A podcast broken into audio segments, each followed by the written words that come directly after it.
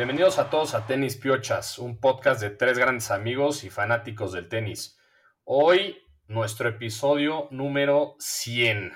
Aunque no lo crean, ya llegamos a 100 episodios, algunos más que otros, pero ahí vamos con todo. Y bueno, la dinámica de hoy va a ser un poco diferente. Vamos a hablar de, de los torneos que pasaron, especialmente de la WTA en Guadalajara, también de la Labor Cup y al acabar eso, vamos a estar contestando unas preguntas que nos hicieron nuestros fanáticos ahí en, Instagram. Así que, Rulo, Lalo, ¿cómo están? Rulo, ¿cómo viste a María Zacari en Guadalajara? Buenas noches, mis estimados piochas. Qué honor estar aquí en nuestro centenario, ¿no? Sobre todo me enorgullece verlos aquí porque pues algunos hemos empujado más que otros, entonces Qué bueno que podemos estar los tres hoy. Desafortunadamente no en persona, pero ya los veré en algunos días, ¿no?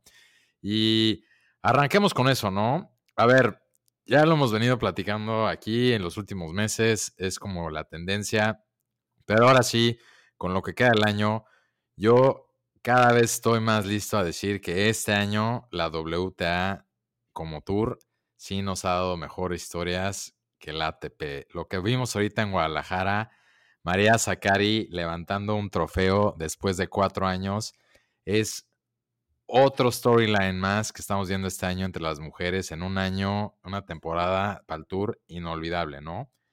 Zacari gana, gana su primer torneo en cuatro años, gana su primer Masters, después de ir teniendo un año terrible, ¿no? Y qué más decir, no hay mucho que decir más que, como bien dijo el mismo torneo de Guadalajara, cuando busquen perseverancia en el diccionario, esta debe ser la imagen que ilustre su significado. Bravo María Zacari, ¿no? Un gran torneo que dio, me dio muchísimo gusto por cómo la gente en México, en Guadalajara, la acogió y qué bien verla, sobre todo pensando cómo hace cuatro semanas en Nueva York, cuando perdió en primera ronda, se quebró, dijo que ya no sabía, ya no sabía si quería jugar, que cómo estaba decepcionando a la gente en Grecia y la perseverancia. Es una jugadora que le echa todas las ganas, entrena muchísimo y levanta su primer trofeo en cuatro años, ¿no? ¿Qué más queremos, Lalo, que eso para este fin de temporada que se va a empezar a enfrentar a las top 6 que no estuvieron en Guadalajara? Rulo, Jor, ¿cómo están? Y sí, increíble cómo cierra el torneo de Guadalajara. Sakari ha dicho varias veces que México es su segundo hogar y pues aguantó varios años, muchas derrotas, tiene fama como el como su compatriota griego de perder muchas semifinales y finales y por fin logra levantar este título que como dices el más grande de su carrera después de su peor racha de, de pues ahora sí que toda su, su carrera. Es una jugadora que ya fue top 10, una jugadora que es peligrosísima cuando juega bien y qué mejor que hacerlo aquí en México después de que el torneo se cayeron varias de las jugadoras top del mundo. Y pues felicidades a Sakari, creo que todos nosotros estamos muy contentos de que haya podido cerrar el torneo así. Y una vez más Guadalajara demuestra que es una gran sede para este tipo de torneos. Felicidades a, a Gustavo Santos Coy, el director del torneo y de todo su equipo que, que además de ese son los organizadores del, del WTA Finals de Cancún. Y pues Sakari en la cima, ojalá que pueda seguir con esta calidad de tenis que ya regresó por fin a su cuerpo. Sí, totalmente de acuerdo. Un gran torneo que, como hablamos el pasado, pues hay veces que por, por, culpa del calendario se bajan muchas jugadoras, ¿no? Pero bueno, Sakari lo, lo aprovechó, la verdad, y, y, por fin pudo levantar su mal año, como decía Rulo. Ojalá o sea, can she carry on con esto, ¿no? Mal año, pero con todo y todo sigue siendo la 6 del mundo, ¿no? Entonces creo que por eso, regresando a lo mismo, esto le da un súper más sabor todavía al fin de estos meses, ahorita que se van a Asia las mujeres y con todo lo que queda, igual como dijimos, van a, van a terminar jugando en Cancún, porque increíble que con todo y todo sigue siendo 6 del mundo y pues bueno, ya hemos hablado de las demás, ¿no? De los momentos por los que están pasando Rivaquina, Swiatek, Pégula, Coco Gauff y bueno, que Sakari se meta esto, siento que de aquí el cierre año va a estar muy bueno. ¿Cuál Pégula, güey? Voy a hablar del top 10. Milalo. no, pero bueno, pues sí, agradecer ahí a, la gente que nos estuvo echando la mano con, el Instagram Takeover y, las colaboraciones. Desafortunadamente, Lalo y yo no pudimos ir. Lalo fue el año pasado, me parece, pero este año no, no pudimos ir. Y, la inflación, la inflación. Después de Nueva York nos dejó con la cartera vacía, así que no, no pudimos asistir. Ojalá podamos ir el año que entra. Pero bueno, agradecer ahí a, las hermanas Almada, que siempre están ahí ayudándonos. Estaban ahí cerca de Guadalajara y, se fueron a dar una vuelta ahí. A Napau Romano también, que nos estuvo mandando muy buenas fotos y, todo ahí de, los videos de las jugadoras. Y por último, a Nuria Calleja, ¿no? Que también nos, nos ayudó un día por ahí. Pero bueno, muchas gracias y ojalá, pues el, tema del calendario, ¿no? Ojalá y el año que entra arreglen un poco eso y pueda, podamos ver a mejores jugadoras más de las que fueron, ¿no? O sea, no nada más ahí a un, a un par del top 10, sino muchas más, porque es un, un Masters 1000, como lo decías, ¿no, Rulo? Sí, justo es, la verdad, un gran torneo, como dijo Lalo. Muchas felicidades a los organizadores. Y creo que lo único que falta es un poco de más suerte como con el calendario. Ya no he visto cómo quedó acomodado para el siguiente año, pero ahorita entre que se van a Asia y fue una semana después del US Open, creo que fue muy mala suerte porque al final ya es un Masters 1000. Entonces, se ve que lo organizan súper bien y tiene, ojalá, toda la posibilidad de que el siguiente año veamos a todavía más jugadores porque un gran torneo en el poco tiempo que lleva. Hablando de grandes torneos, de ahí vamos a donde estuvieron los hombres principalmente, ¿no, Lalo? Así es, se jugó la Labor Cup en Vancouver, donde deja un poco de que desear el torneo una vez más, ¿no? Team World le da una paliza a Team Europe y el lineup pues, se ve flojo un año más con la ausencia de jugadores como Nadal, Djokovic, Medvedev, etcétera. Pero bueno, ya más, más tarde vamos a discutir cómo, cómo ve cada quien este torneo. Pero grandes, grandes participaciones de los gringos, sobre todo, donde Ben Shelton, Francis Tiafo, Tommy Paul y hasta el mismísimo canadiense Félix Aliasim jugaron buenos partidos, ganaron prácticamente todo. Al contrario de los europeos como fue Rublev, Davidovich, Monfils y Urcax, que prácticamente perdieron todos los partidos donde jugaron. Solamente tuvo dos puntos Europa y eso fue por el partido de Casper Ruth, quien le ganó a Tommy Paul, ¿no? Entonces, una vez más retiene el título Team World y pues el, el torneo, sí, muy bonito el venue, el formato es interesante, pero yo la verdad lo sigo viendo como un torneo de exhibición meramente y creo que así debería de quedarse porque si siguen tratando de hacerlo disque muy competitivo y que se rompen la madre en la cancha así, solo va a crear más controversia. Entonces yo creo que se debería de quedar ya como un, una exhibición. Y de lo más interesante que se vio fue cuando Federer baja la cancha y, y ahí le hacen un par de QA, ¿no? Gente del estadio y hasta Nadal se apareció por ahí. No sé si pudiste ver un poco del torneo, Jorge. Sí, la verdad sí, a mí me, decepcionó también. Fue, o sea, Team Europe no puso ni las manos. Ahí los gringos, pues, sobresalieron, como decías. Ben Shelton, lo platicamos un poco antes de grabarlo, que es el que más se veía en la tele, ¿no? Parecía que jugaba en todos los partidos, singles, dobles, etcétera, y por ahí pusieron en Twitter varios de sus highlights que pegaba unos winners impresionante. También le pegó ahí en sus partes privadas a Urcax, eh, que estaba en la red en un, punto de dobles. Pero, pero sí, yo no sé, la Loyochan se difiere un poco con, el tema de Exhibition.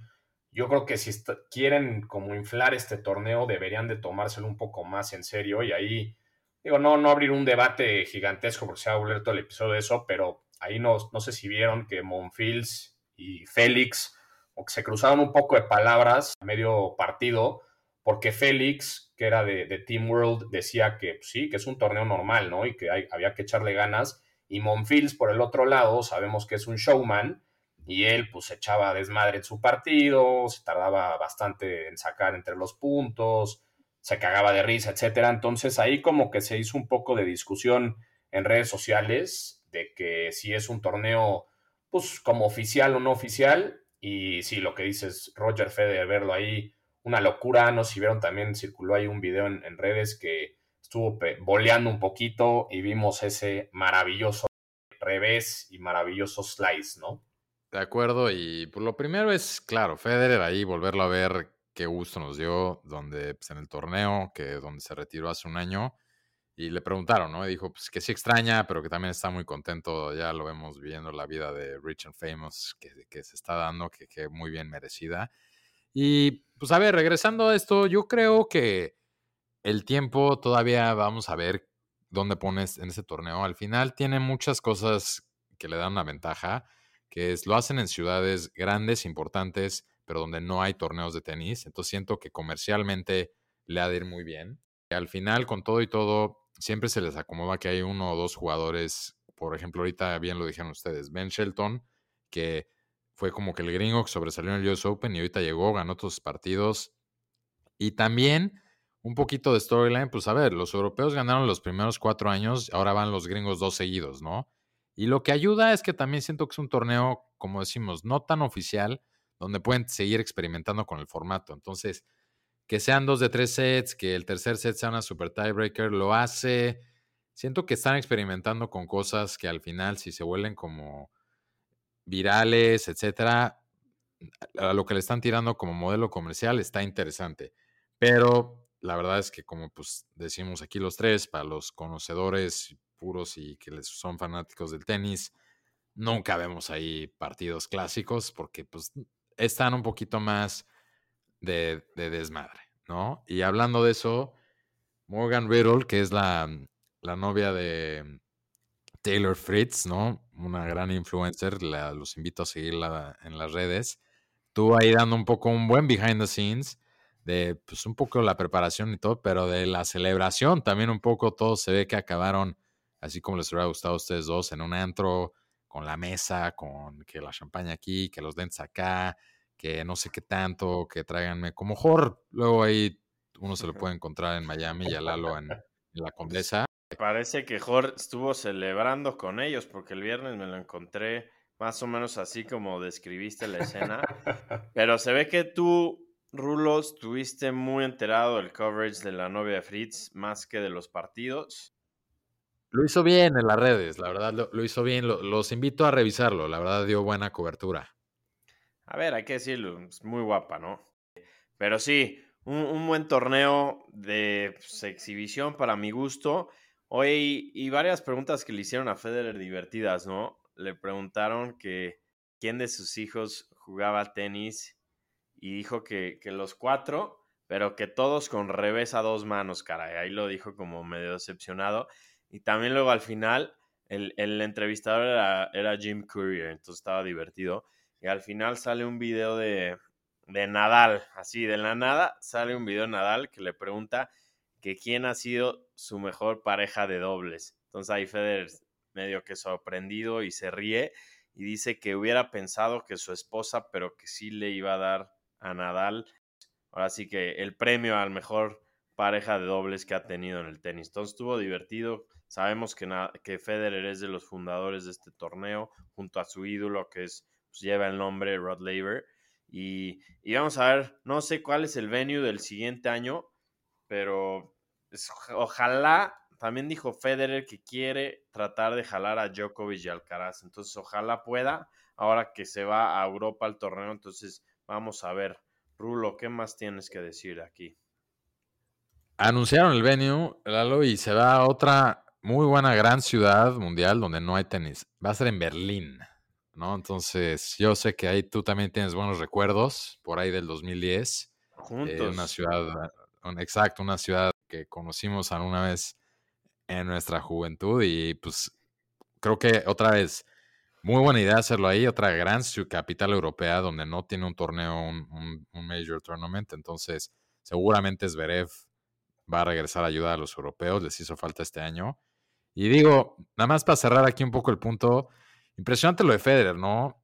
Todos sus patrocinadores están ahí en el torneo. Este año ahora Rimowa, las maletas también estaban ahí anunciando en vez de Credit Suisse, ahora UBS. Entonces, yo creo que tiene su poder de convocatoria es algo que pocos atletas, y igual con el tiempo lo vamos a estar viendo, yo sí creo que va a llegar a niveles como Jordan, poscarrera, etcétera, porque ves el torneo y todos son patrocinadores de él, todos son marcas de lujo, todos. Entonces, yo creo que sí es alguien que vamos a estar hablando mucho, mucho de él, de todo lo que está haciendo post carrera, ¿no? Sí, ahorita viéndolo, casi todos son pues, marcas que él representa, ¿no? Como es Rolex, eh, Mercedes-Benz, Moet, Chandon, está On, está Uniqlo, está Wilson. Entonces, tiene buenas marcas. De hecho, también estoy viendo que Maestro Dobel, que Jorge seguramente conoce muy bien. Entonces, sí, sí, muy interesante los patrocinadores. es inversionista pasivo. Colaborador, de la, colaborador, colaborador de la marca. Porque, pues sí, para, te trae un muy buen respaldo Federer y, y seguramente ese venue que ya se anunció en Berlín va a estar interesantísimo. Sí, de acuerdo. Pero bueno, pues ahora sí, cerrando los torneos que pasaron, vamos a la siguiente sección del episodio. Como les dijimos al principio, nuestro episodio 100, queríamos ahí participar un poco con ustedes, con la gente que nos escucha y que nos sigue en Instagram y donde nos hicieron unas, un par de preguntas. Vamos a ir nombrando quién la hizo. Son bastantes más que un par. sí, sí, bastantes preguntas. No, vamos a poder contestar todas, pero hay que, dar algunas, ¿va?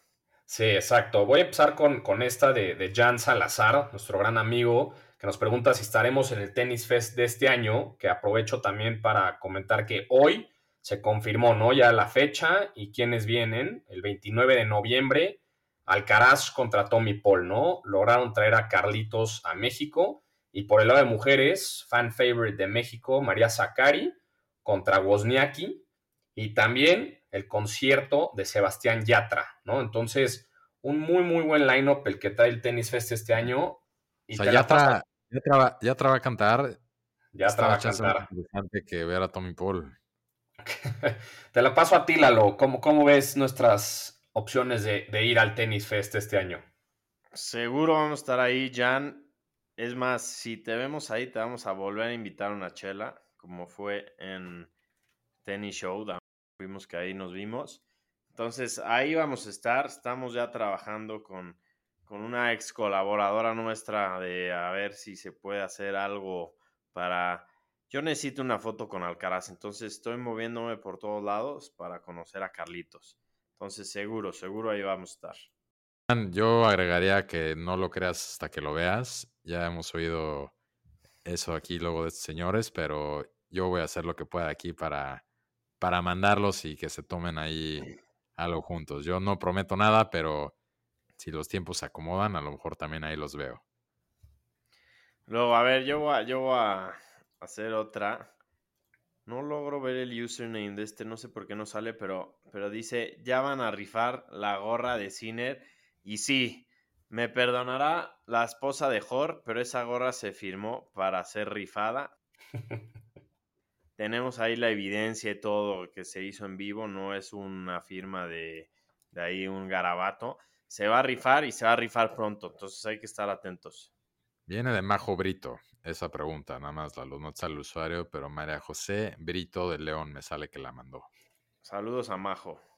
Esta aquí, Sebastián Veró, yo creo que directamente me la mandó a mí.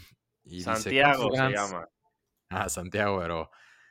¿Cuántos Grand Slams va a ganar Tizipas el año que entra? Cero. Para cómo están las cosas ahorita, cero. Es más, o sea, a lo mejor se retira el siguiente año, Santiago. nada más que sí ahorita, pero ya le perdí la paciencia de aquí a lo que queda el año, eh, salvo que vea algo post temporada, pero ahorita lo dejo en cero, más después de cómo estoy viendo a los demás.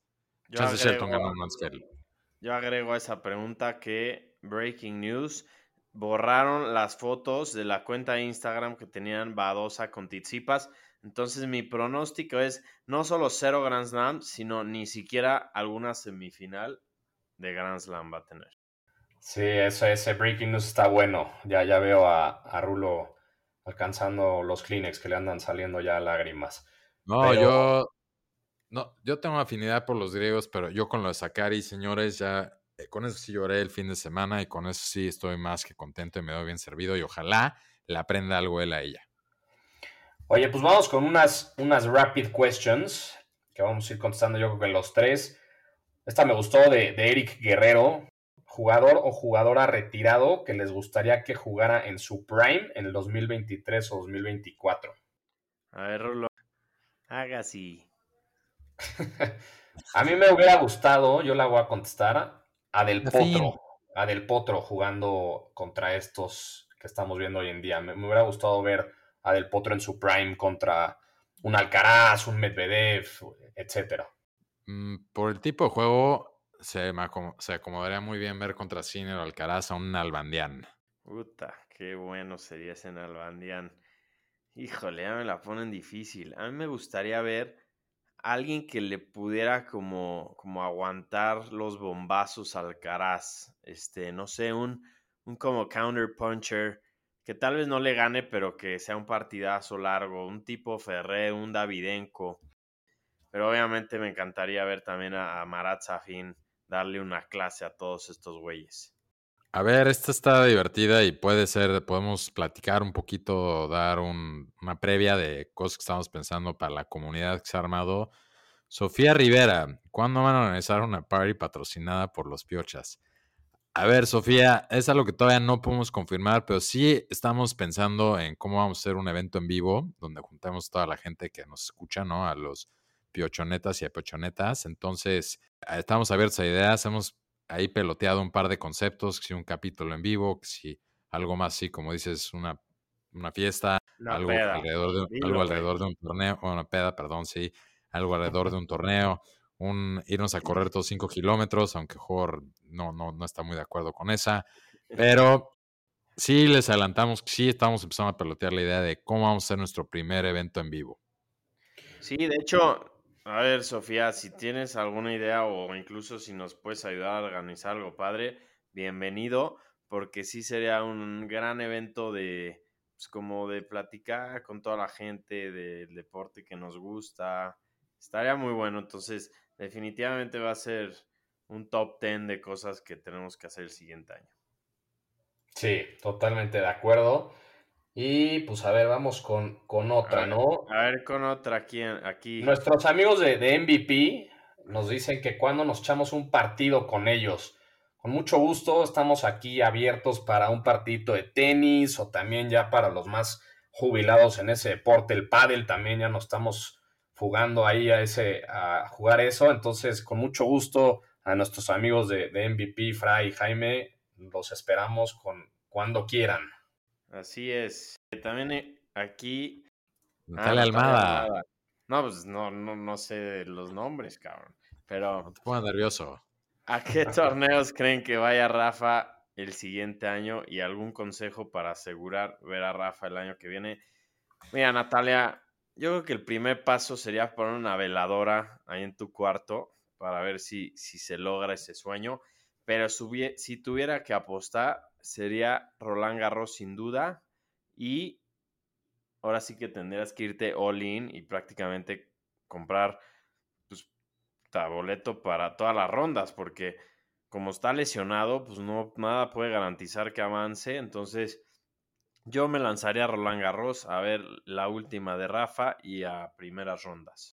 Sí, así es. Yo creo que también para decir de eso ya lo platicamos un poquito y lo platicaremos después, pero al que sea que confirme, casi que a Roland Garros y cualquier otro que diga, porque yo creo que ya van a ser definitivamente los últimos. Y también, pues, una, una rápida también se las paso en la actualidad, ¿no? El 1 contra el 2.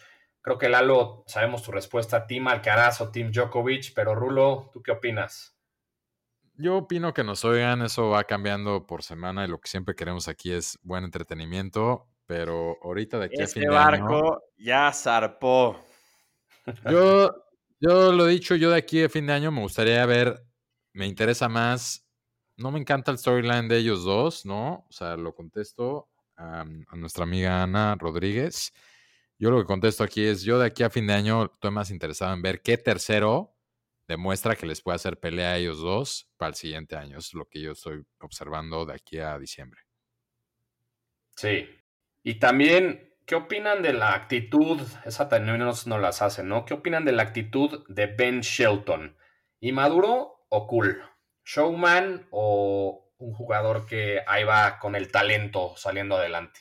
Híjole, es que el talento está sin duda, pero siento que sí la fuerza a veces un poquito, o sea, no es como un Kirgos que literal realmente Ah, es, así, Por favor, no lo compares. Pero muy- yo lo veo un poco inmaduro, o sea, quiero ver, porque acuérdate que para hacer así showman tienes que estar respaldado por resultados, entonces quiero ver que, que juegue bien un par de meses más y, y después ya se la podemos pasar. Ahora lo llamaría inmaduro. Yo, no, yo creo que yo le respeto la actitud que trae y creo que está bien, se está rifando, tiene 20 años, está ahorita, ¿no? O sea, ayer lo vimos otra vez celebrando vía los stories que vi de la novia de Fritz, con todo lo que da, pero también se está llevando duros golpes de realidad, como cuando Djokovic ahora sí que lo humilló en la semifinal, ¿no? Entonces está bien, es parte del aprendizaje y no es grosero ni prepotente como lo, lo llegaba a ser Kyrgios, perdón Lalo, pero eso sí le veo diferente. Es, está creído, pero está al mismo tiempo humilde y creo que por lo que veo trae buen equipo. Entonces, vamos a ver, tiempo al tiempo ahí un poco también. Yo por lo que veo, este es, no sé si el segundo o el tercer mention que le das a la novia de Fritz. Entonces, este, también para recalcar ese nivel. No, pues bueno, es que también fue de las que mejor cubrió la Lever Cup, pero bueno, a todos los que nos escuchan los invito a ver sus stories. También saludos a Melissa Ochoa que dice que gracias a- al podcast ha seguido mucho más el tenis y está aprendiendo mucho. Sí, tenemos gracias, varios, Rulo. varios que nos han dicho eso, ¿no? Que gracias al podcast se han vuelto fans, así que a- agradecemos ese tipo de fanáticos también, ¿no? Y por último, pues nada más ahí nos preguntaban también que qué se vienen para los siguientes 100 episodios, ¿no? Y pues, se vienen varias cosas, ¿no? Tendríamos... Unas, vacaciones, primero que nada. Sobrevivir, sobrevivir. Exacto. No, vamos, tenemos ahí en, en popa... Anunciar el cierre del proyecto. Anunciar que nos adquirió Spotify. Exacto, no, pero tendremos buenos invitados, ahí tenemos ya, ya estamos en pláticas con, con un par y, y se vienen buenas sorpresas por ahí. También se viene un giro al merch actual que tenemos. Las gorras van a seguir vivas algunas, otras ya van a pasar a mejor vida, pero pronto tendrán noticias de nuevo merch que tendremos, ¿no? Y, y no sé, seguramente patrocinadores, ¿no, Rulo? Creo que eh, tus ausencias en los episodios han sido para negociar con los, las diferentes marcas, ¿no? Yo me imagino. Me late Sí. más, o sea, de acuerdo a los resultados que hemos visto, me late más que fueron días de pinta, días de vacaciones y días de fiesta, porque, pero eso va a cambiar. Ustedes espérense, todo lo bueno toma tiempo y ahí, ahí van a ir escuchando poco. Pero bueno, y también que se viene, como dijimos, y creo que esto sí, los tres estamos muy de acuerdo y todos los que nos escuchan, estamos muy dispuestos a oír porque ya estamos como peloteando qué hacer alrededor del evento en vivo con todos ustedes. Sí, Sí, una, una buena mesa redonda, ojalá con buenos drinks y todo, y para Por debatir, casa, para No, y- debatir del tenis. Y también pues agradecer a la gente que nos ha seguido ya durante 100 capítulos, los que están, los que no están, los que les ha gustado el merch, los que no, de todas las coberturas que se han hecho. La verdad ha estado padre y, y no vamos a parar todavía. Y en el espíritu de Coco Gauff, también a todos los que, todos, todas las que nos odian, que también son bastantes, también, como bien dicen A por ahí, los haters. síganos odiando, nos da mucho más gasolina y también siempre les agradecemos todo lo que nos mandan y nos escriben. Exactamente. Pues un, un fuerte abrazo para los dos, para toda la gente que nos escucha y felicidades, felicidades Lalo y Rulo, que llegamos al episodio número 100. Los veo en el Vamos. 200. A festejar el centenario. Un abrazo. Abrazo.